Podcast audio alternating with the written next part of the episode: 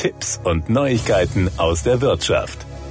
Mit dem Gesetz zur Umsetzung des Klimaschutzprogramms 2030 wurde die Mobilitätsprämie im deutschen Steuerrecht eingeführt. Gemäß Bundesfinanzministerium sollen 250.000 Beschäftigte, die keine Steuern zahlen müssen, von ihr profitieren können. Sie wurde speziell für Pendler mit einem geringen Einkommen geschaffen, die durch die steigenden Spritkosten wegen der CO2-Bepreisung für ihren Weg zur Arbeit tiefer in die Tasche greifen müssen. Während Steuerzahlende der Besserverdiener mit der erhöhten Entfernungspauschale ihre Steuerlast drücken können, gingen Geringverdiener mit einem Einkommen unterhalb des Grundfreibetrags bisher leer aus. Das ändert sich mit der Mobilitätsprämie. Jetzt ist es für Betroffene an der Zeit, ihren Anspruch geltend zu machen. Denn dieser entstand erstmals mit Ablauf des Kalenderjahres 2021. Das sind die genauen Voraussetzungen. Die Mobilitätsprämie kann für das Jahr 2021 beantragen, wer mit seinem zu versteuernden Einkommen unter dem jährlichen Grundfreibetrag von 9.744 Euro liegt. Ehepaare, die sich zusammen veranlagen lassen, müssen mit ihrem Einkommen unter dem doppelten Grundfreibetrag von 19.488 Euro bleiben, auch wenn sie die Mobilitätsprämie einzeln beantragen müssen. Des Weiteren muss der einfache Arbeitsweg mehr als 20 Kilometer betragen und der Arbeitnehmerpauschbetrag von 1000 Euro mit den Fahrtkosten überschritten werden. Sie ist also insbesondere für Fernpendler und Familienheimfahrer im Rahmen einer doppelten Haushaltsführung interessant.